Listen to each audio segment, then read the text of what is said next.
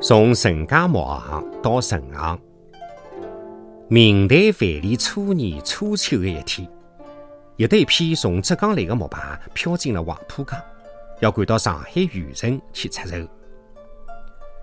木牌刚刚穿过闵行渡，只见天色昏暗，风雨大作，江潮汹涌。木牌只得顺势向东走，辣辣浙江口左转弯，再往北。可是转眼之间，风大浪急，眼看有得翻船的危险。创办人四处张望，想寻找避身的港湾。急忙当中，右转弯进了周浦塘。搿啥人晓得？迭个一转啊，转得太急了，整个木排被扭碎了架，一根根木材像利益之箭，被风潮卷着向东而去。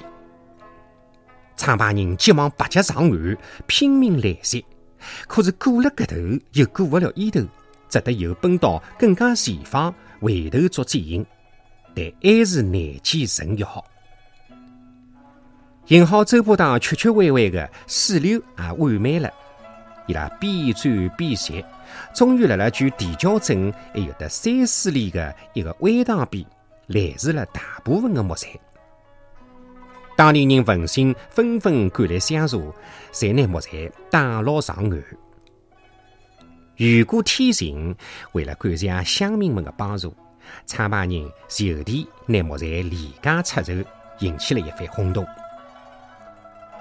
这个创办人叫陈九，来自广东南海县，也就是现在的佛山市沙坝乡。陈家原本是名门望族，代代出高官。而陈旧呢，竟起火经伤了。这个一次啊，差一点丢了性命。伊感激搿里的乡民，索性就地搭起了廊棚，又运来一批批木材，做定点经营，创建家业。不出几年，生意是越做越好。这个陈家木行啊，名声远扬了。俗话讲，人多好开店，店多结成事。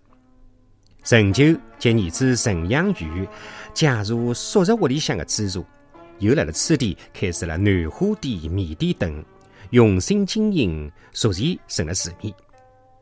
后来来到此地定居的人越来越多，开店的人呢也是与日俱增。